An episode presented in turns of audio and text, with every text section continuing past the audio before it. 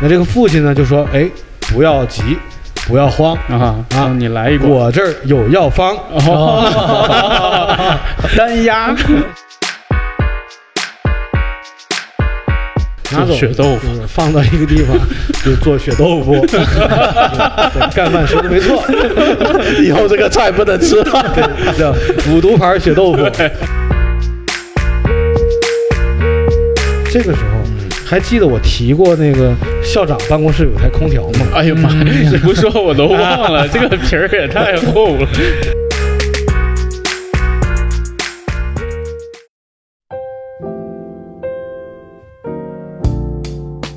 大家好，这里是色泽出品的《借酒行凶》，我是阿王。我是爱浪，今天剑潮和干饭又来了，对，让他们打个招呼吧。嗯，Hello，大家好，我是干饭。大家好，我是剑潮。对，因为他们俩来真的很好，对啊，节目立刻就生机勃勃了。是，对，要不然我们俩天天讲电影都讲两期了，对呀眼看着那收听量直线下滑，对，根本没有人听。嗯，哎我们听了，我听了。啊啊，听了吗？啊，我我还准备找你那个电影去看一下呢。哦这周末已经安排了。听了哪个呃，莫比乌斯的那啊？个。你觉得怎么样呢？呃，我觉得挺棒的，很吸引人。就是你们把那个电影讲得很吸引人，真的假的？真的真的。虽然我我想这个电影肯定不如你俩讲的那么好。你特别像托儿，你知道吗？嗯，对我刚喝了艾浪给我的咖啡。哦，咱们咱们客观一点，真的你觉得那一期节目怎么样？呃，我觉得还真的不错的，就是画面感很强，容易困吗？呃，挺容易困的。是是是助眠，对对对，就一般晚上睡觉的时候听，会睡得很快。而且莫比亚斯那期是大部分是我剪的，啊我跟艾浪学怎么剪辑。嗯是我在剪辑的过程中，我都快睡着了哎，了。我完全没有听出来这是你剪的，你跟艾浪剪的差不多嘛。后来艾浪又花了三天三夜重新 修改了一下。对对对对对，我剪只花了两个小时嘛。哎，这个让我想起了我们大学的时候，我们老师第一堂课就跟我们说，哎，你们要学习理发，先后剪头发，啊，就是干饭你直接笑出来好吗？嗯对对，就是我给干饭剪头发，干饭给我剪头发。剪完了以后呢，我们去理发店，那理发店的师傅跟我们说：“你头发这样，我没法剪了。这个故事你能给翻译一下吗？”对翻译就是跟，前面我们讲的内容的一个 就关联性，我很好奇。他自己翻译。来来来，就是你剪完这个录音了以后，对吧？艾浪就没法讲，哦，要重新。对，就剪得太好了，对我都不用去再剪。手。我必须得留住我们的听众啊！这期很精彩，听到这儿千万别换台啊！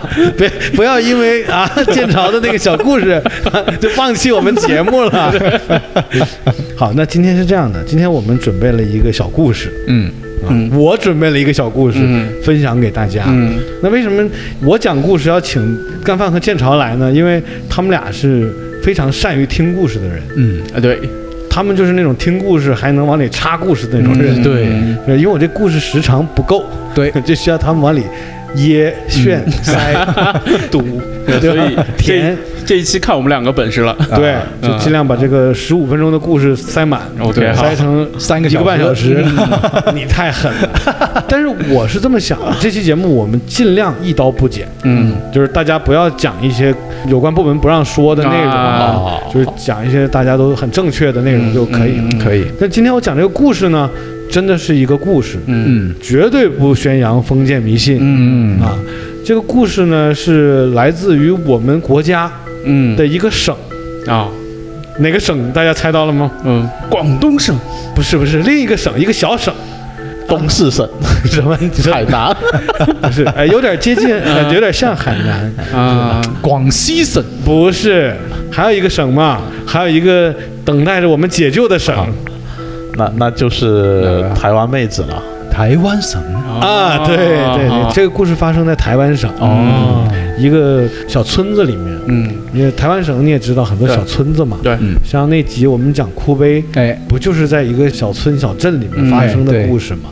就这种小地方吧，总会发生一些有意思的故事。嗯。嗯，那今天这个故事真的很有趣。嗯，那前面呢，你们得多插嘴，好，为了让听众听得更有趣一点。好好，行，这个小村庄是山村老师吗？不是，不是。这个小村庄呢，就还挺风和日丽的。啊。就是有阳光，啊。有海边儿，沙滩。嗯对，呃，怎么说呢？不那么繁华，啊，公交线路呢也只有一条线啊，哦，可能是往市里去的啊。嗯呃，这整个这个小村镇里面吧，空调基本上都没普及，啊，很多家都没有，那还是很落后的一个状态呃。相对落后嘛。台湾省嘛，对对对跟我们没法比，对对对，就有点落后。嗯那故事其实也发生在早年啊，嗯就可能那个年代电视啊、录音机也不太普及。嗯嗯，那据说呢，某学校的校长办公室，这个校长呢挪用公款嗯装了一台空调。那这些村里面的乡里乡亲呢，没事儿就去校长办公室吹空调，喝茶，啊，对，假装有事儿。嗯，那实际上就像建超说的，就是去吹空调去了。嗯夏天嘛，嗯也热，还以为是蹭茶。就是也是连蹭茶带蹭空调嘛，嗯，而且电费也是用公家的。对，就是这个夏天的炎热程度啊，嗯就是那个知了树上的知了，知道吧？嗯，嗯都都热哭了。哦 哎呀，就一直喊呐，嘎嘎叫。叫救命 太热了，就那样一直喊。就你想想有多热嘛？嗯，那这故事里面呢，有两个小姐妹哦，啊，对啊，你看小姐妹啊，一个姐姐，一个妹妹。嗯妹妹读小学，姐姐刚上初中嗯，啊，而且呢，姐妹二人呢感情很好，姐妹二人的颜值也很高，嗯妹妹可爱，姐姐就已经可以说得上是亭亭玉立了。啊，那村子里面也没什么可玩的，也没有什么大型游乐设施。嗯这两姐妹呢有一个小爱好，嗯就是坐公交车。哦，她们就是坐往返路线。嗯，一块钱坐到终点站，对一块钱又坐回来。你看剑朝有生活，对，这条做过，也玩过。我玩过，我刚到西安的时候就一块钱从终点站绕了一圈，啊，然后又一块钱坐回来。对，那故事里呢，这两个小姐妹呢，嗯，就是特别喜欢玩剑朝这个游戏，啊就坐公交车。但是呢，就是由于这个年纪也小，嗯零用钱也不多。他们就是想办法蹭车坐，嗯。也不给钱，嗯。就他们用他们的小技巧啊。嗯。呃，其实这公交车人也不多，对。想在人群中混进去也难。对，但是呢，就是公交司机叔叔呢，嗯。就人也比较和善，嗯。嗯。也知道这俩小孩嘛，对没啥钱。计较，就上来就上来了。对，那于是乎呢，整个夏天呢，这两姐妹就经常就是下午没事儿，嗯。呃，就吹着这个公交车窗吹来的这种小凉风。海风，夏天的风对，哎，其实是这公交车，哎，就是那个画面感特别像对对对，周杰伦 MV 里面那种嗯，就是晴天。沿海那种盘山对，窄路，一个公交车，嗯。然后有阳光那种感觉啊。两姐妹就这么的，那呢也没什么太好的零食，嗯家里有一个罐子，嗯放着那种动物饼干，嗯啊，他们那是孔雀饼干，嗯啊就是每一块饼干都是孔雀形状的。嗯那姐姐呢就揣着这些饼干，带着妹妹就上公交车了。你一坐坐一下午啊，啊，回家都到吃饭点儿了饼吧。干 饼干够吃吗？饼干不够吃啊，嗯这个问的特别好。嗯饼干是不够吃的，嗯但是这个公交车叔叔嗯很有心。啊，这公交车叔叔呢，就每次自己开车呢，他会带那种蛋糕卷儿嗯啊，就是小块儿的蛋糕卷儿。嗯那叔叔一次就整条儿都到嘴里吃完的那种 小蛋糕。啊，那这个叔叔呢，会带着蛋糕卷儿，还有这个台湾省的一个非常好喝的饮料，叫黑松沙士，哦而且是冰冰凉的。嗯那这个他们经常上这个公交车嘛，司机也认识他们了，嗯而且他们俩呢总坐在最后一排。嗯那司机说：“你俩上来，上来，坐我旁边，那反正我开车也无聊，陪我聊天。”对。然后呢，司机就是跟两个小姐妹聊着天儿，嗯。请他们吃着这个小蛋糕，嗯。啊，喝着这个黑松沙士啊啊，这很清凉嘛。啊，对，那就是很愉快的这样的暑假呢，她们其实两个小姐妹不知不觉度过了五个这样的暑假了，哦。对吧？就是从小很小就开始这么玩了，嗯不是从初中开始啊，嗯就是姐姐是从可能小学就带着妹妹啊就开始这么一直做，做到姐姐也初中了嘛。嗯，那初中呢，就会发生一些初中该发生的事儿了。什么事儿呢？你猜比方说，啊？对比方说啊，比方说就到了这个少女啊。发育的时期。哦。豆蔻年华，呃，对，那会出现一个非常显著的生理变化。嗯。嗯。啊，干饭比较了解，对，是什么事儿呢？嗯，好像你在上上期有讲过类似的话题啊。啊啊啊，那是什么事儿？嗯，每个月对，都会掉血，聪明。啊，对 对，掉血，掉红是吧？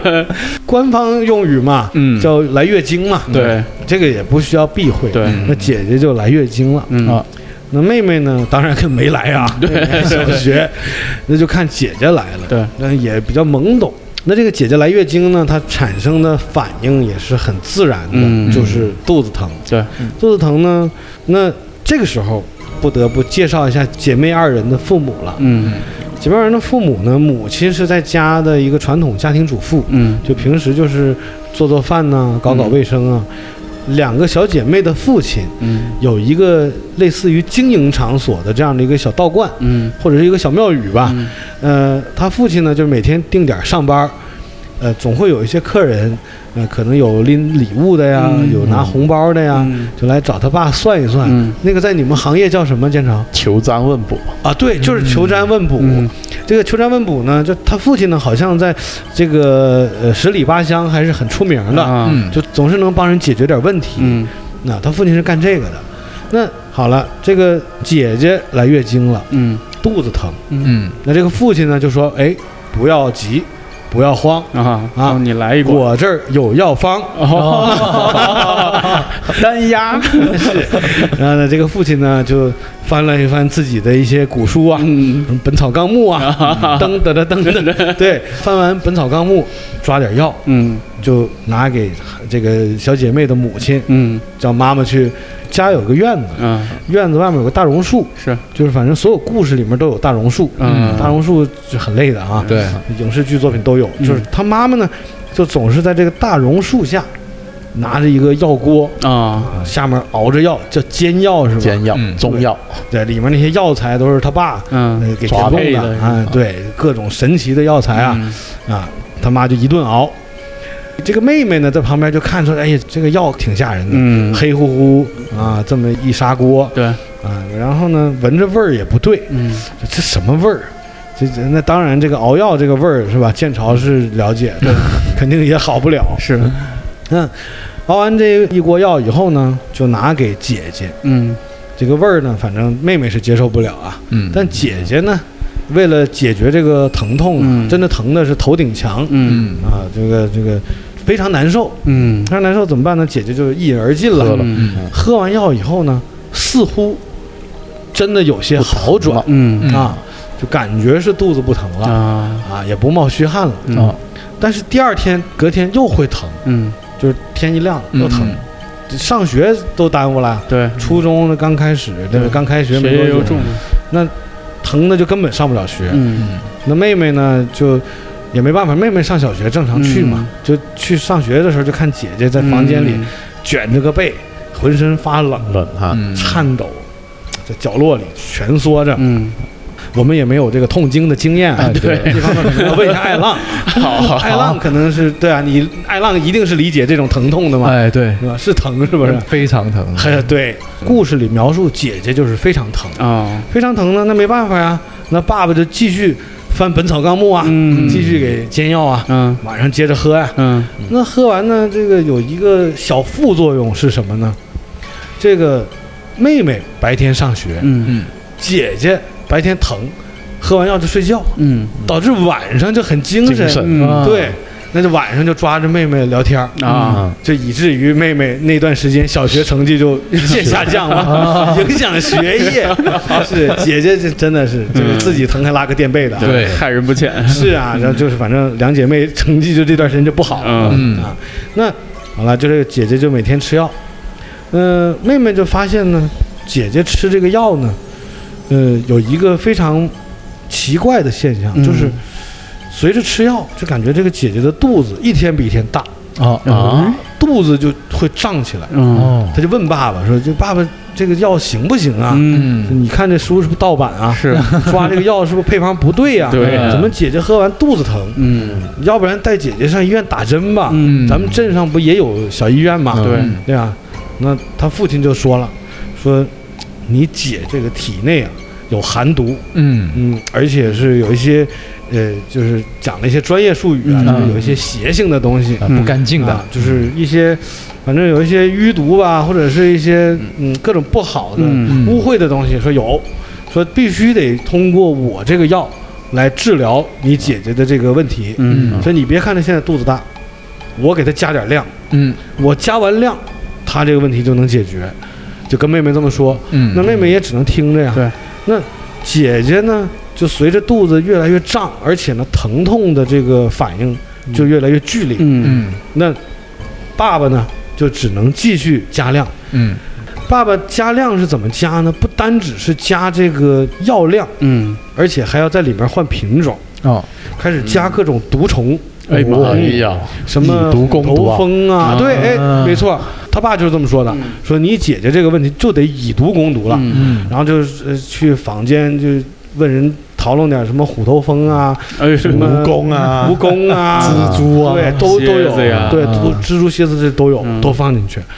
放进去之后呢，姐姐接着喝，似乎疼痛是真的有一些好转，嗯。但是肚子还是很胀。嗯。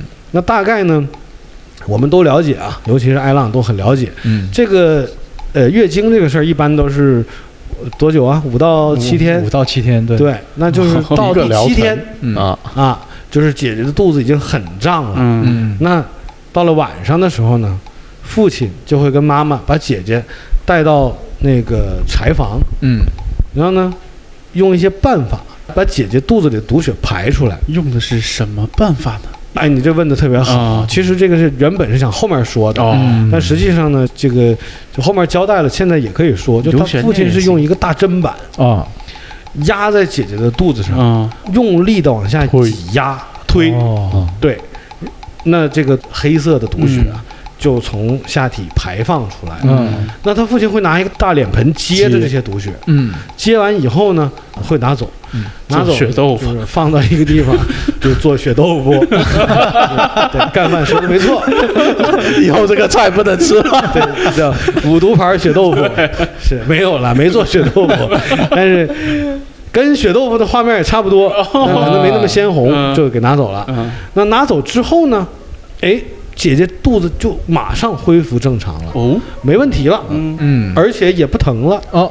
啊，毒血也排出去了。嗯。父亲还很骄傲的跟妹妹说：“说你看我这个方法对了吧？是啊，我这个以毒攻毒的方法，和你姐姐这个问题啊，就得用我这个以毒攻毒的方法方法。来解决，嗯。要不然根本解决不了。所以你看现在立竿见影，你看现在你问你姐姐好不好？嗯姐姐说特别好啊啊。于是乎第二天就可以回学校了。啊那回到学校呢，这个姐姐发现啊，一周没上课，课业确实是落了许多。嗯但是姐姐很聪慧啊，而且长得又漂亮，嗯男同学愿意帮助啊，这各补课，对呀、补英语的、补数学的都蜂拥而至，嗯对吧？你哪儿不会啊？嗯我教你啊，我这笔记给你抄啊。哎那姐姐这个问题就解决了。嗯啊，一个礼拜时间，姐姐就把这课业赶上了。嗯好了，没过多久啊，又一个月过去了，姐姐又犯病了啊啊，又疼了。嗯啊这时候爸爸跳出来了说：“不用怕，我有药。哎，妈妈快把锅架起来，咱们开始熬药了。嗯那爸爸又开始熬药，姐姐又开始喝，随着熬药，随着喝，妹妹就发现了，嗯这个姐姐这个疼痛是一次要比一次强，嗯啊就是这个月的反应比上个月还要更难受一些感觉。那父亲就说了，说我们又得加量了。哦啊这个时候这父亲加量呢，就有点邪性了。嗯就是东北话讲有点邪性了。他加什么呢？父亲会挖一些呃蚯蚓巢啊，啊这土里面啊啊，甚至乎一些呃这个被太阳晒干的蛤蟆干尸啊，嗯还有一些死猫、死狗、死耗子啊，嗯哇啊，而且都是腐烂的，都丢到这个锅里。嗯然后呢，接着熬，妹妹就问说这个不合原理 对，这什么原理啊？这叫是不是已经超出《本草纲目》的范围了？我记得《本草纲目》没有这。是他爸说，后来我改良了嘛，啊，这二点零版本嘛，嗯迭代了，嗯然后就说不用怕，你看疗效，啊、过程不要着急。对对对对，那姐姐呢，又是这么日复一日的连喝七天，嗯，到了第七天呢，这个又是父亲母亲一起把姐姐带到小黑屋，嗯。一顿排血，嗯。排血，嗯。然后爸爸又把那个血豆腐拿走，啊，姐姐又是相安无事。嗯。嗯但是，姐姐随着这样日复一日的吃药啊，呃，这个犯病啊，嗯身体有了一些异样。哦，哦首先是脸色从以前的红润嗯。变得略显苍白，嗯。没什么血色，整个人，失血过多呗。那也可能是啊。嗯，然后呢，头发倒是没掉，嗯。但是就很枯萎的感觉，嗯。嗯夏枯草。嗯，有点那种感觉，不单是枯萎，而且是还变得很硬，啊，嗯指甲呢经常会崩裂啊啊，，不知道是不是因为就是总病啊，身体各方面抵抗力啊，机能下降。缺钙缺维生素，缺点什么都有可能。嗯随之而来还有一个不可忍受的副作用，嗯就是姐姐身上开始散发出一种恶臭。哦，这种恶臭呢，就跟榕树下妈妈包药散发出来的那股味儿很接近。你想想，这锅药嗯里面放的都是毒虫啊，毒虫啊、尸体啊腐尸啊、动物干尸那那味儿能好吗？这味儿就真是不好。腌入味了。姐姐，哎对姐姐就有点腌入味儿了，啊。总这么喝呀。嗯。而且姐姐重点是什么？就是病这七天，基本上除了喝药，嗯。嗯，而且好像还吃汤渣啊，嗯。啊，除了这些什么都吃不下，嗯。正常饭菜看都不看一眼，嗯嗯，但是喝完药呢，就觉得心旷神怡，嗯。啊，问题得到了解决，嗯。也不疼了嘛。啊，但是副作用就是姐姐身上真的是有一些臭气散发出来。嗯，我怀疑是毒品。那这种恶臭呢，刚开始啊，第一次没上学，嗯。还有一些热心同学过来帮忙。对。嗯。后来慢慢就是姐姐在学校就被疏远了，嗯。嗯，因为同学觉得你这姐姐这么臭，味道也太大了。嗯。而且同学们是这么想的，说不怪我们孤立她，她是自找的，对。她肯定是自己不洗澡啊，啊。对。那要不然这么臭呢？是。对吧？又不刷牙什么的。但姐姐呢，一开始也是挺在意的。嗯。但姐姐基本上啊，每天放学回家就洗澡，嗯。而且呢，每天刷好几次牙，嗯没事就漱口。嗯平时不敢轻易跟人讲话，啊因为一张嘴，口腔里都是那股恶臭。嗯啊，就是那同学这个也是受不了嘛。嗯那接二连三，姐姐就这么就过去了好多个月。嗯那随着过去的这么多个月啊，姐姐的病情呢不但没有好转，嗯而且每个月的一些症状都会比之前一个月更加剧。嗯那在父亲的这个药量上呢，也是越来越过分，嗯。放的东西越来越恐怖，嗯。而且量也越来越大，嗯。从小砂锅变中砂锅，啊。中砂锅变大砂锅，嗯。啊后来都改成像那个鼎一样，啊对，反正非常大的锅。嗯。嗯。那姐姐呢，基本上就是把这个东西当主要食粮，嗯。连吃带喝，嗯。而且很开心。嗯。那姐姐在各方面思维上都没有什么问题。嗯。当然，由于姐姐长期这种现象，而且姐姐身上的这个恶臭程度啊，已经到了一个令人发指的地步了，嗯。已经完全无法接受了。嗯。就最后连妹妹在家里跟姐姐在一个房间说话都要戴口罩了，啊。就是臭成这样，嗯。辣眼睛了。嗯。啊。那这里面最神奇的是母亲，嗯。这个母亲呢长期在榕树下熬药，那个锅也越来越大嘛，对，而且熬那种中药会弥漫很多烟雾，对，嗯。而且那烟雾都是臭气熏天的。嗯。母亲就是在这种臭气熏天的烟雾里面被笼罩着，嗯。似乎毫无反应，哦。不知道是不是煮久了，习惯了。丧失了味觉。嗯。哦。久居包室，不觉其臭。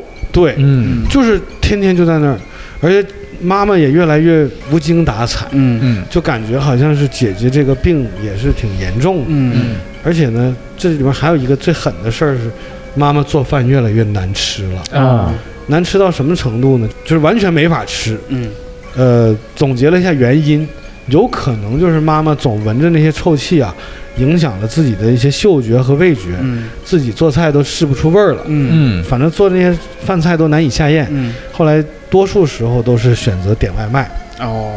然后姐姐呢，也越来越不一样了。嗯。首先是四肢会变得非常干瘦，像皮包骨一样，嗯。但肚子呢，就每次犯病都会越来越大。嗯。哦。啊。嗯，你想想姐姐那种，就是面黄肌瘦啊，嗯。呃，而且是面无血色，嗯。干枯，头发又枯萎的状态，嗯。浑身又散发着恶臭，又顶着个肚子，嗯，就是有点像一种，移动丧尸，有点那种，反正就就特别像个怪物，嗯。就是越来越奇怪。嗯。但姐姐跟妹妹关系倒是还好。嗯。那有一天下午呢，这个姐姐又是处在这个犯病的状态下啊。嗯那当时呢是这个药还没熬好，刚放进去的半截腐烂的猫的尸体嗯刚丢进去，姐姐就有点迫不及待了，啊嗯伸手就到药锅里把那腐烂的猫尸捞出来，嗯上去就咬了一口。哦妹妹就马上，哎，姐姐你干什么？嗯你你在干什么？你不要这样。然后姐姐哎，好像一晃神儿，嗯。看了一眼妹妹，嗯。再看一眼手上的这半截猫尸，嗯。若有所思，嗯。又吞了一下口水，嗯。又把这个猫放进去了，接着煮。啊。反正到了晚上还是要吃的嘛。嗯。对，那这个情况呢，就越来越让妹妹觉得不可理喻了。对，嗯。但是呢，妹妹也没有办法，嗯跟父亲讲过无数次，说要不然咱们带姐姐去医院吧，嗯打针吧。嗯你这个方法不对。嗯但父亲呢，总又是和颜悦色的说没事儿，嗯这个就是以毒攻毒的方法。嗯这个方法对你姐姐来说啊，是最有效的、最好的方法。嗯你也不用担心，你还小，等你长大就明白了。好，那慢慢呢，日子一天一天这么过。有一天，妹妹发现自己的内裤上啊有血迹，也开始了，自己的大姨妈来了，嗯就来月经了，嗯。第一次来月经来了。她这个一来呢，她一开始还有点紧张，嗯。嗯。说我不会像姐姐那样吧，嗯。自己想啊。嗯。然后呢，随之而来的就是腹部感到剧痛，嗯。就疼啊。嗯。那疼呢，得跟爸妈说嘛，是啊。肚子疼，对，上不了学。嗯爸爸一听，哎，好啊，我有药，哎，不用害怕，我有药。嗯，对。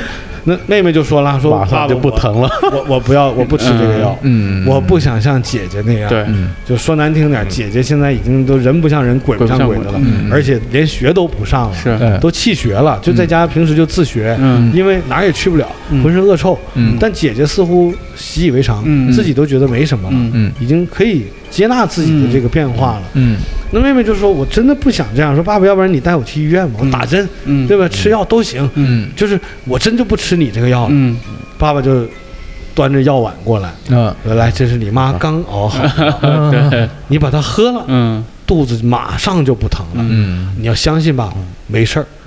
来，那这个妹妹呢就紧着往后退。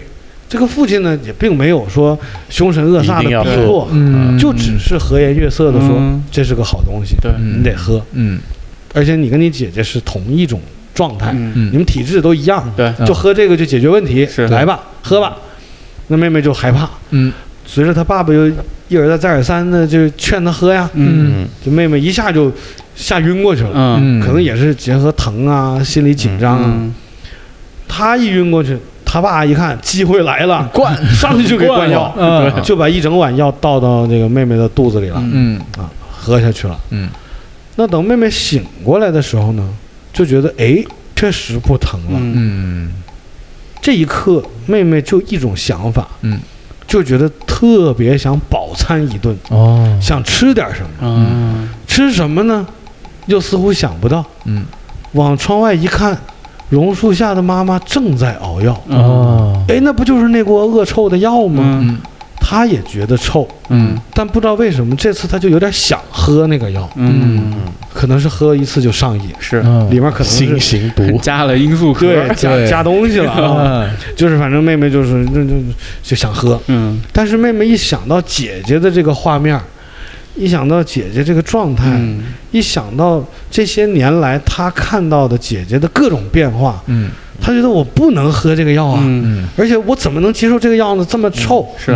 他一边想，一边又觉得这个药似乎对他有一些吸引力，嗯嗯嗯于是乎他用他的意志力坚持了，当晚没喝这个药。嗯嗯。那他爸也没劝他，是。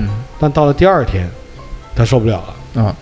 就是他有一种内心挣扎的、嗯。非常饥渴的、饥饿的、需求非常非常大的那种心理状态，嗯嗯就是对这个药的需求，嗯嗯。不是要别的，嗯。他就是现在就想要这药，嗯。别的都不需要了，嗯。你赶快给我来一碗。啊嗯。那他就说不行，快给我来一碗。他爸就马上拿给他一碗，他一喝下去，就觉得神清气爽，对，绝对是神清气爽，嗯。不单指，他把汤渣也吃了，呃啊。而且是吃完之后有一种无比的满足，嗯。嗯就感觉像我们吃完猪油拌饭一样，对对对对特香，对。就觉得哎怎么这么香呢？对。自己也觉得奇怪，嗯。但是又觉得哎这个没道理啊，对。我都这不科学。对不科学啊，这么多年来我对这个东西一直嗤之以鼻，怎么嗯。今天我能接纳它呢？对。嗯很神奇，但是呢，出于原始的对食物的这种需求，嗯。又容不得他想那么多，对。嗯。对吧？我们饿的时候哪管那么多能吃就行了嘛。对。而他刚好就需要这个。嗯。那他跟他姐姐的状况也是一样的。嗯。大概七天之后，父亲呢跟妈妈一起想办法把他的血嗯。排出去。哎，肚子又小了，慢慢就好了。嗯。就这样一日复一日，夜复一夜，嗯。姐姐妹妹都进入了一种常态，嗯。就是到了日子就肚子疼，嗯。妈妈呢就继续像一个行尸走肉般的到点儿就去熬药榕树下熬药，嗯。嗯也不用做饭了。这个家，嗯反正他爸天天就点外卖，是。这两姐妹就天天就靠吃这个药为生。嗯嗯。与其说是药，还不如说这个是一一锅怪汤，对。一锅菜。里面什么东西都有，嗯。就是反正所有污秽的东西都有，嗯。而且是黑黢黢、黏抓抓，嗯是吧？据说还有点像勾了芡一样的感觉。啊 听起来好恶心，是是的，是的。嗯，但是他们就喝一口还得咬一咬，呃不容易断断开。对，咬不断哎是吧？对啊，得拿剪子，就就就是这么粘稠嗯啊，就是反正也喝习惯了，嗯慢慢成为了一种生活常态。嗯嗯那有一天呢，这个父亲无聊没事儿嗯啊，正闲着呢，这个时候嗯还记得我提过那个校长办公室有台空调吗？哎呀妈呀！这不说我都忘了，这个皮儿也太厚了。其实这个故事主要讲的是校长。啊。为什么说是讲校长？是这样的，嗯。这个校长呢，因为办公室有空调，嗯落了个好人缘儿。嗯。人缘儿好了之后呢，他心生一计啊，嗯。啊，产生了一个小想法，他想竞选新任村长，因为他人缘好啊，对。而且他投我一票。天天对啊，去他那儿喝茶，嗯。他拉票也容易啊，对。嗯。去他那喝茶的就说：“哎呀，干饭对。这届投我啊，哎没问题。啊建朝这届投我啊。”好。就这么个形式。老村长不干了，嗯。老村长感觉到了危机感，嗯。而他又到该换届的时候，嗯，怎么办呢？他就来找这个两姐妹的父亲，然后？嗯。说：“那个，来来来，赶快帮我占卜占卜，嗯。算一算，算一卦，这个校长会不会抢了我的位置呀？嗯啊啊，我可不愿意啊！嗯而且说实话，他不就是靠公款那台空调对拉着那些好人缘嘛？对嗯对吧？他本人能力有什么了？哪有我厉害呀？嗯整条村子啊，哪条桥、哪条路、哪个管道修的，不是我参与进去嗯啊，帮大家治理的。对这么多年来啊，你们享这么多福，不都是我啊，在后面忙前忙后的，是是吧？那你看看，这样让他因为一台破空调嗯就把我村长的地位给撼动了，嗯那我绝对是气不过嘛。是那就跟这个海呃两个姐妹的父亲一说，嗯姐妹的父亲听完说：“这样吧，我就帮你算一卦吧。嗯算完一卦，后续的事儿呢没有细表，嗯但是为什么说这个故事讲的是校长的事儿呢？嗯两天后，村外有一片荒郊，嗯荒郊发现了一具男尸，嗯。这男尸就是校长，校长死那儿了。嗯。而校长是怎么死的呢？嗯。在一棵小矮树下，嗯。校长是上吊死的。嗯，问题在于，上吊大家都知道啊，对，你，树比他人还矮，对，一个是树很矮，你看剑朝有生活啊，而且这个校长是跪着的姿势哦。吊死的，而且绝对排除了他杀的可能性、那啊，就是自己作的，嗯。啊，就是往那一跪，勒个小绳儿，使劲往下坠，啊。啊，应该是这样的一个画面啊。这里面还有一个更离奇的事儿，校长前后只消失了两天，嗯。就是人民群众就两天没有看到校长，嗯。那校长的尸体就在荒郊出现了。嗯。当法医、警察过来发现尸体，经见证以后，见证的结果就更为离奇了。啊。法医鉴定校长的这具尸体最少死了两个月，那大家就奇怪了，校长这就就没了两天，怎么就没有这个效果呢？对，啊，那这个事儿呢，就当然就是乡里乡亲也都觉得很神奇啊。那最后获益者就是老村长嗯。啊，继续连任，啊。没有被这个校长影响到。嗯。那这个事儿过后呢，两个小女孩的父亲的生意呢，似乎也莫名其妙的越来越好了，嗯。嗯。经常会有很多客人慕名而来，嗯。嗯来的客人也是络绎不绝。嗯。但重点是，客人与客人之间几乎很少眼神交流，嗯。似乎大家心里都装着点事儿。嗯，心里有鬼，对，而且来的人呢，一看面相都不是什么善茬，嗯。都不是什么善男信女，嗯。呃，有混社会的，嗯，脸上刀疤。有刀疤的，啊，纹身。有有光头的，戴大金链子的，一个，对，都有，反正就是形形色色嗯。社会人嗯。来找他爸。嗯。那来了的呢，除了要问他爸一些问题以后呢，当然也都会拿个报纸嗯。包一沓钱嗯递给他爸。他爸的收入也是越来越好，收入可观。收入可观。对。嗯，那两姐妹呢就继续在家，也没什么大事儿。那有一天，她父亲呢就因为活儿太好了嘛，嗯。嗯。就外地都有诉求了，对，嗯。就可能外面有一些人高价聘请他嗯。父亲出趟村呐、啊。出个省啊，说来我们这儿帮我解决一下问题啊。嗯。嗯。刚好那天他父亲就出门了，嗯。话说也走了一两天了，嗯。嗯。姐妹俩呢在院子里玩儿啊，那也是傍晚了，嗯。母亲呢还是在榕树下熬着药。哦，就整个故事，母亲就是这熬药熬药的角色，对，就是熬药，对，一直在熬药。嗯。就在熬药呢，院子里忽然间来了三个不速之客，嗯。带头的呢像是个道士嗯。啊，感觉从穿着上啊，嗯。也许不是道士啊，可能是法师啊嗯。之类的，就是穿着那种，咱们也不知道台湾那边都是什么穿着啊，道袍。就一看这个就是练过点什么，啊会点什么，哎修仙的踢馆走在前面的是这么一个大师吧，嗯。有妖气，啊，一个大师，大师身后呢跟着两三个社会人儿，嗯嗯。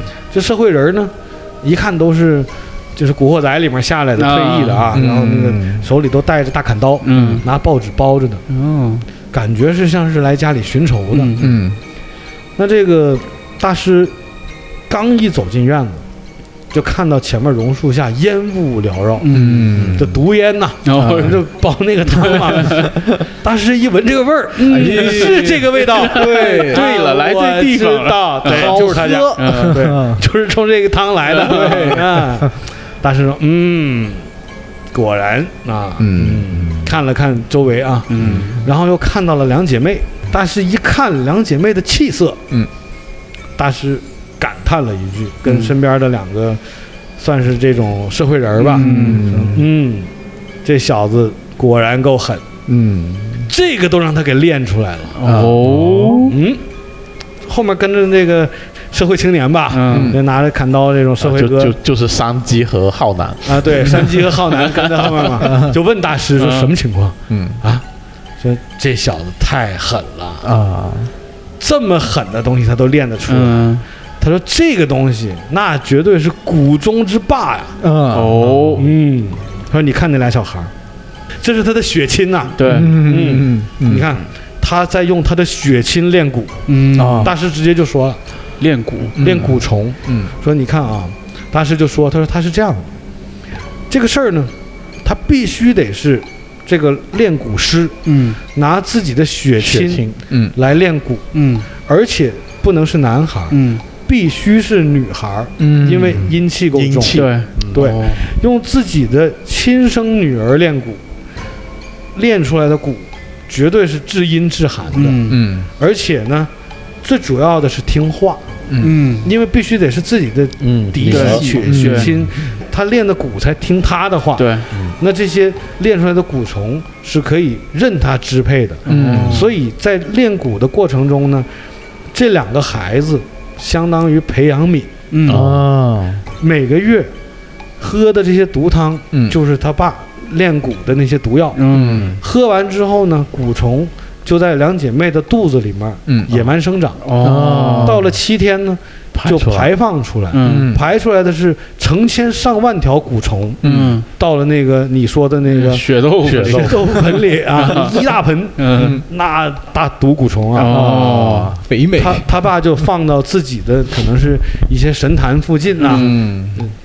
有需要的时候拿出来，拿一根儿，嗯。派遣一条出去办事儿，然后校长不就自杀了吗？哦。就他爸是干这个的，哦。原来他爸就是一个专业练蛊师，哦。还不是什么道士，嗯。嗯那他就感叹嘛，说说这小子太狠了，嗯嗯。说这个在我们蛊虫界啊，这个大家都知道，但是一般人不敢练，是。也练不了。对。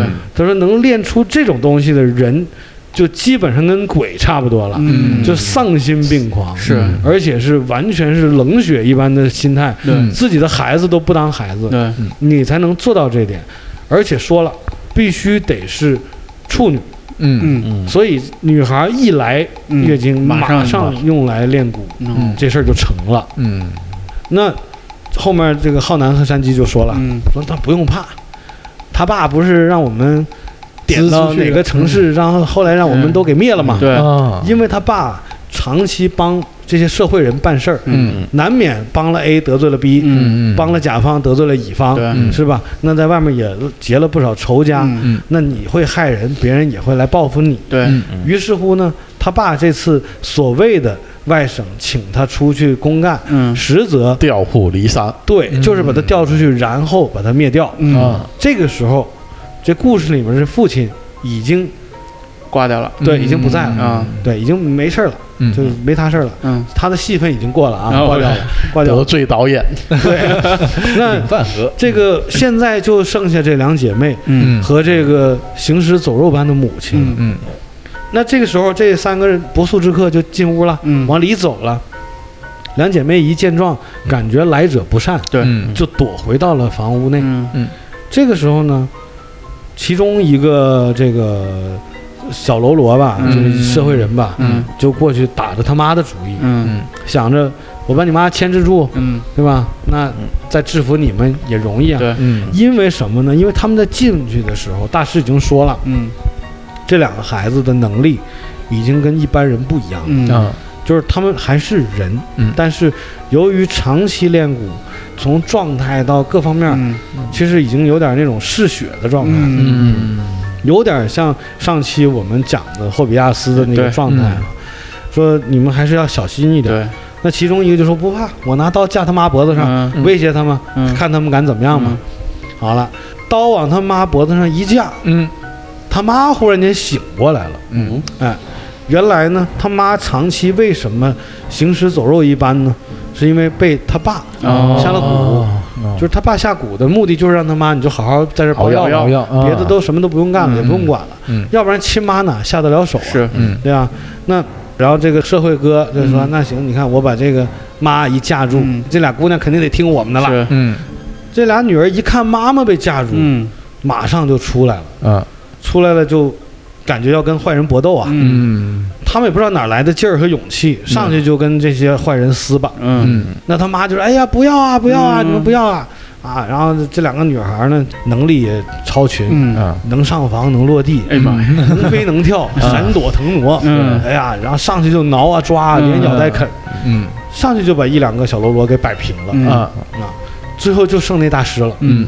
那大师自己也觉得没什么招。儿，对。嗯。这大师似乎就懂点什么，但是没什么具体能力，不像我们看电影里面那种没法术，没有法术，什么招儿都没有、嗯。啊。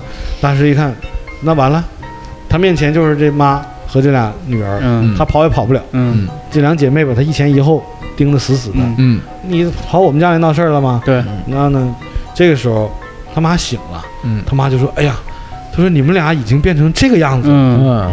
说他说就说这个父亲说你们这个爸爸呀，真的王八蛋，不是人。嗯。我真没想到他已经把你们俩变成这样。嗯。就是他妈其实知道这些事儿，嗯。毕竟是结婚这么多年了。对。嗯。然后呢，就在这个时候吧，这个大师嗯。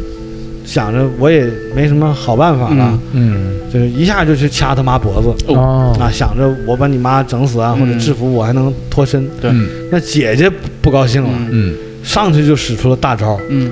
一下就把这大师给撕成两半儿。哦哦哦，你想这个力量，这很吓人了。，对，撕成两半儿不单止啊，而且还上去就咬，还啃，嗯。不单止啃，连啃带吸啊。嗯。就他们已经是对嗜血这件事儿，嗯。似乎已经很平常，很平常，嗯。对，嗯。完全不在乎。那这个大师也一命呜呼了。嗯。嗯。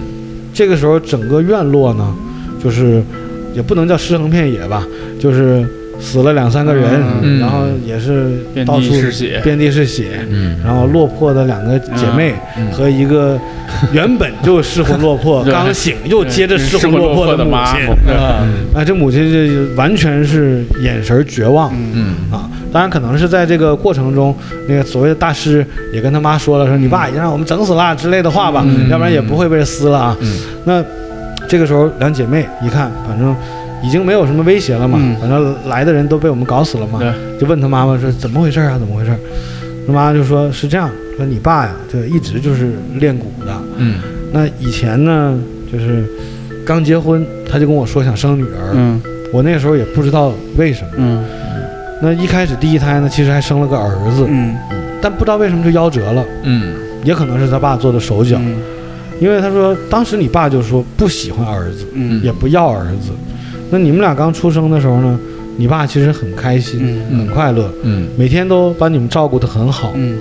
但是呢，直到你姐姐来月经以后，你爸爸呢就说要拿姐姐来练蛊，嗯。嗯。我当时就不同意。嗯。那后来呢，你们也知道了，我就也不省人事了，啊。就每天就熬药了。后面的事儿我也阻止不了了。那现在呢，你们两姐妹已然成为了这个样子，嗯。嗯只能感叹这个造物弄人，对。命运如此坎坷嗯。啊！我也没有办法去改变什么，嗯。因为你你爸爸也不在了，嗯。呃，而且这个东西似乎又是不可逆的，对。嗯。呃，现在你看家里人命也搞出来了，嗯。这几条尸体都躺在这儿，对。嗯。怎么办呢？对，也没有什么具体的办法。嗯。嗯。说这样吧，你们两姐妹吧，赶快跑，嗯。你们去后山，以后就不要回来了。嗯。嗯。嗯你们用你们的方法活下来，嗯。真的就不要回来了。嗯。就是意思，人间已经容不下你，嗯。我呢也没有别的办法，对。就是到时候就再说吧，你们俩先跑吧。嗯。嗯。那于是乎，两姐妹就是，嗯，想一想，看一看，跟母亲告个别，也没有别的办法了，嗯。嗯也搞出人命了。对，而且他们自己也觉得容自己不下他做了很多事儿，也是很奇怪的。对嗯每天喝着毒汤，然后还杀人。嗯对自己想想，两姐妹说好吧，嗯因为他们已经不是人的状态了，也不用说回屋收拾行李啊，带本书啊，都不用，就行了。就直接俩人就走。了嗯这个画面一转啊，嗯一个午后，嗯这个海边的一条公路上，啊，我刚想问，公交车 司机车哪儿去了？行驶的公交车，啊。公交车司机呢嗯。开着车，嗯。他手边放着那个小蛋糕卷儿，嗯。嗯还有黑松沙士，啊他正在想，哎呀，那两个小姐妹嗯。好久没有上我的公交车了，对。不知道她们现在怎么样。嗯。抬头一看后视镜，嗯。在最后一排坐了两个非常非常落魄，特别像乞丐造型嗯。的两姐妹。嗯。当然看似啊，他没看出是两姐妹，嗯。就做了两个人，嗯，坐在后排的这两个人的造型啊，嗯。嗯。就有点像我们在大街上看到那种拾荒者，还是那种流浪汉。的感觉，就是头发都起卷儿了，嗯。衣服都破衣烂衫的。嗯。就他看到后排坐了两个这样的人，嗯。嗯。这个司机看了一眼，嗯当然他也没有办法把它联想为是那两个两姐妹。嗯那故事呢也没说这两个就是那两姐妹。嗯嗯那司机看了一眼，想了想，接着开着他的大巴，嗯喝了口黑松沙士，嗯这故事就讲完了。啊嗯就是这么短。嗯这个故事呢是九把刀的一本书，嗯叫做《怪怪怪怪怪物》嗯啊，好几个怪。嗯那我讲的这一篇呢是这本书的第一章的故事。嗯那我还没看到后面，哦，有可能第二章、第三章这姐妹又回来了，出来了，会不会复活呀？对会不会有什么好的反转呢？暂时咱不知道。，OK，啊，也许这个故事就是一个从头到尾的一个完整的故事，嗯也许这个故事跟下一个还有关联，嗯对吧？那就请听下回分解。对，但是这个故事讲完之后，其实嗯不知道你们听完是有什么感觉啊？对，干饭，你听完之后是什么感想？我觉得还挺诡异的，嗯就是这两个姐妹，她们从头到尾都没有意识到自己被下了蛊嘛。其实，在这个故事讲的过程中，嗯其实有提到这个点，嗯，就是讲妹妹第一次喝这个汤的时候的反应。一开始她是拒绝的，对，但她喝完以后，似乎就摆脱不了了。嗯。就可能那第一口那个药汤啊，嗯。里面也是有蛊的。嗯，里面的蛊虫对。会控制它，它会特诱惑它别香。对，对，就是当它产生了一种单线的欲望的时候，就跟吸血鬼一样，嗯就想吸血。嗯，对，就可能吸血鬼他也是有良知的，嗯但他不吸他饿呀。嗯，就像我们饿了就想吃肉啊，对嗯就想吃饭呢。对你到点儿不吃饭，你是什么感觉？对。可能是一样的感觉。对然后我其实还挺好奇的，我感觉故事的作者留了一个开放式的结局，嗯，就是在公交车上，两个流浪汉，当然也没说是两两姐妹啊。嗯对，其实我很好奇，他们两个后来怎么样了？可以给我们留一些遐想的空间啊。嗯对比如说这个公交车司机是不是就被他害了呀？对应该不会。啊，我觉得他们应该是对那个公交车司机还是有一些美好的回忆的。嗯如果那两个流浪的人，嗯，嗯，就是他们两姐妹的话，嗯嗯就是可能还是，就是他们的童还是有心还是人的在，还是有人性。对，嗯就是在长存的记忆里面，还有那个暑假，对吧？对，做了五六年的那个印象。而且那个似乎就是他们人生唯一最美好美好的场景。是的，而且我会认为，如果还有下一集的话，嗯这个公交车司机应该是一个，或者是一个法师，嗯，很厉害的法师。嗯，我觉得可能应该没有下一集。对，因为我觉得作者他很强的意图就是给大家留一些思考的空间。嗯啊、如果真的他去把这个东西补完了，反而没有那么美。啊，对对我是觉得就感觉画了一个圆，哎，对我们从最开始的公交车走走走走走，又回到这个公交车，对。但是人都变了。哎对对物是人非。那最后有一个 callback 嘛，又嗯。callback 回这个公交交车，嗯。对。故事一开始是公交车嘛，嗯，所以我觉得，就是九把刀这个作者，他写故事的这个把控能力还是很强的。嗯。对，他就能够从头至尾，他能够圆回来。嗯，我觉得这是很厉害的一个点。你们不觉得是我讲的够圆吗？有点厉害。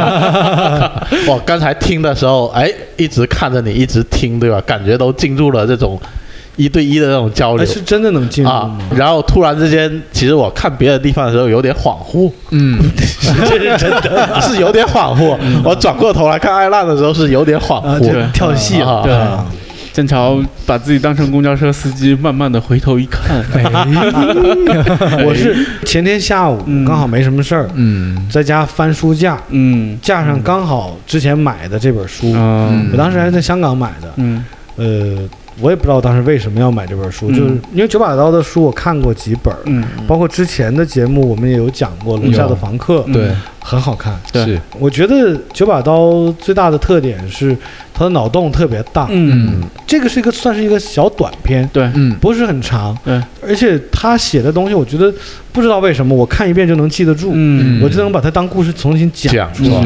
对，就从头到尾就感觉好像我拿着那本书正在看一样。这个我觉得是九把刀的一个功力。嗯，对，说回这个故事，刚开始他没有去描述很多这个故事是介绍蛊啊、嗯。虫啊这种东西，他都没有讲。对。嗯但是到了后面才就是慢慢的浮出水面。嗯，那不知道你们对蛊这些东西是怎么个看法？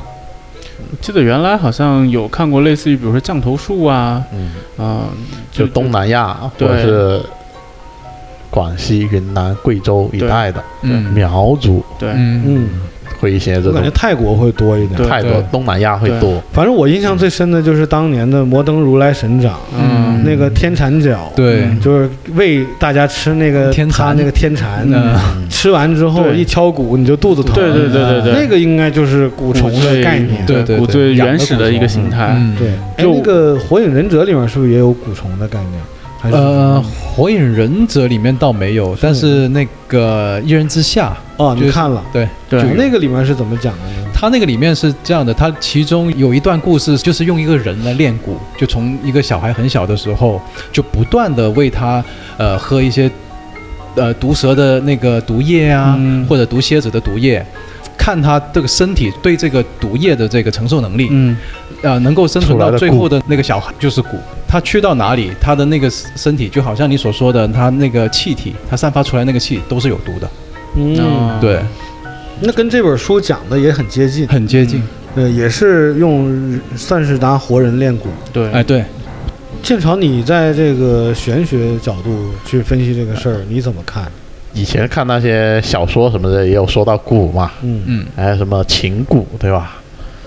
啊，情蛊大家最喜欢了，一用了之后，那女的就看上我。对，一用女的就看上了，嗯对吧？然后不能变心，嗯一旦你变心了，对吧？嗯，那这个蛊就会反噬，嗯你就会七孔流血而死、嗯嗯啊！就爱的反面，对吧？是这么的恨明白。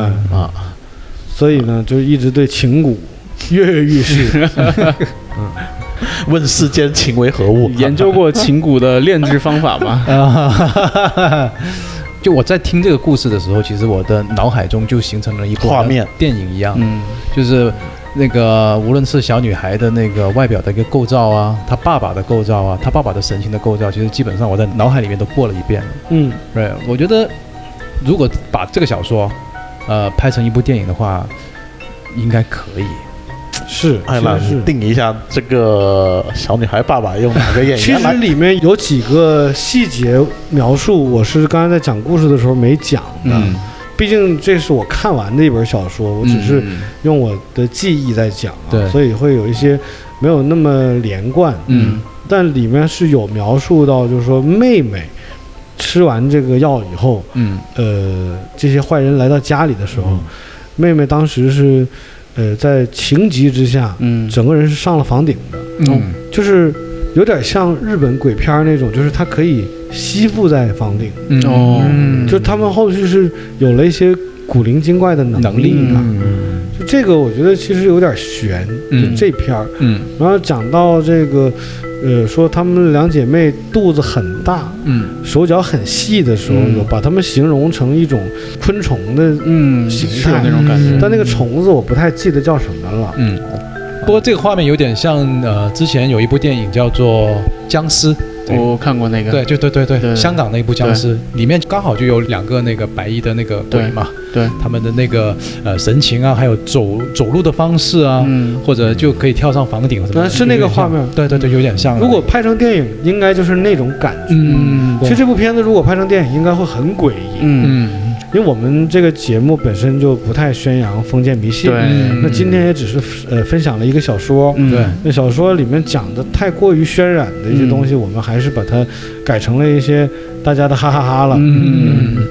哎，我发现这种恐怖的，就是小说啊或者文学作品啊，他们都很喜欢用两姐妹的这个形象去表现，对。比如说《闪灵》里面的，啊对，对，也是，但是嗯我在看的时候倒没有这个感觉，嗯。因为它故事的前半段是花了挺大的一些文笔去描述两姐妹的那种感情，嗯。还有生活，嗯。包括她们的那种特别简单的温馨，嗯。她们的那种两姐妹的一些情感线的东西嗯。会多一点。嗯。到了中段，更大部分的写的都是姐姐在服药之后的一些变化，嗯。嗯整个演变过程。嗯。到了尾段，就基本上就是讲他们就已经嗯。不行了。对嗯。我我看完整个故事，我是觉得两姐妹是挺悲惨的。对嗯。这个父亲也确实是挺没有人性的，对，而两姐妹是完全出于不自知、不自愿的情况下、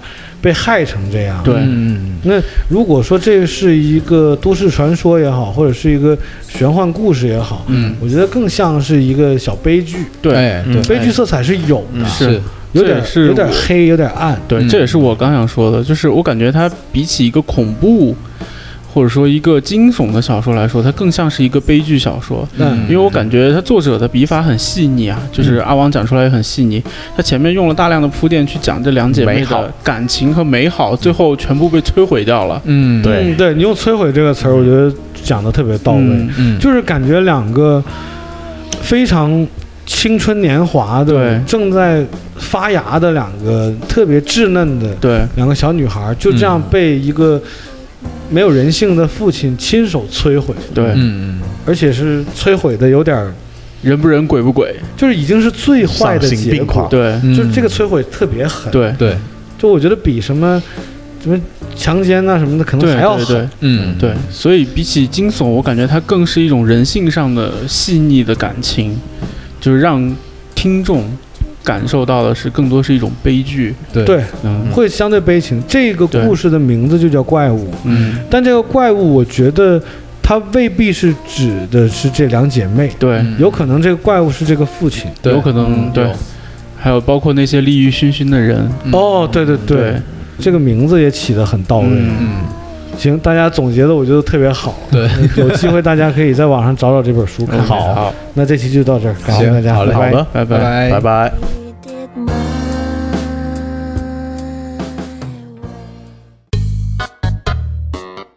阿王出去了哦，啊，趁他出去，你觉得这故事讲的怎么样？我觉得好无聊啊。我觉得挺没劲的。啊本来以为是个惊悚的故事，是呢，我心里面已经预期了很多了，感觉哇吓你一跳，看看背后啊、啊，被吓哭的那种，啊还要灯都关掉，对跟我们讲。对，搞得对啊神神叨叨的。不过这故事你觉得讲了些什么？我觉得吧，就是我刚开始会预期他讲之前，我会觉得，哎呀，灯都关掉了，这是不是要吓我们？然后呢，我会把它当成一个很恐怖的故事来听，很惊悚，然后心里面建设了很强的这样的预期。但是我听到最后，我发现，他其实并不是说要拿这个故事来吓你，或者说，呃，就是给你，对吧？峰回路转呀，各种反转，对对对一点反转都没有，就是一直娓娓道来。对，然后我觉得它更多的是对于一种人性的展现。我后来反思啊，我感觉到就是，其实你再回望一下这个故事，它的开头有多么的温情，对吧？小姑娘乘着公交车，吹着海风，啊，阳光照在脸上。那么它的结尾就有多么的悲惨。对，嗯，两个流浪汉一样形容枯槁的人，已经分不清是人是鬼，然后他们可能心中唯一剩下的那一点点美好记忆。对，就是坐着这个公交车。所以我觉得，其实作者就九把刀这个人，他可能并不是说要给你一个惊悚的故事，或者要吓你或怎么样。我感觉他更多的是对于人性的把握。就是你本来很美好的人生，对突然就发生点什么事情，对然后接着就变成了你无法接受的，对撕碎了给你看。对，我觉得相比于一个恐怖故事来说，它更是一个悲情的故事。就像建朝说的，他把这个世界撕碎了给你看。有点悲伤。就最后的画面，对吧？你想的那辆公车嗯，在夕阳下一直往前开，对吧？嗯你都不知道它能开到哪嗯，啊！以后这两姐妹会是怎么样？对，我觉得这是给大家留下的无限的遐想啊。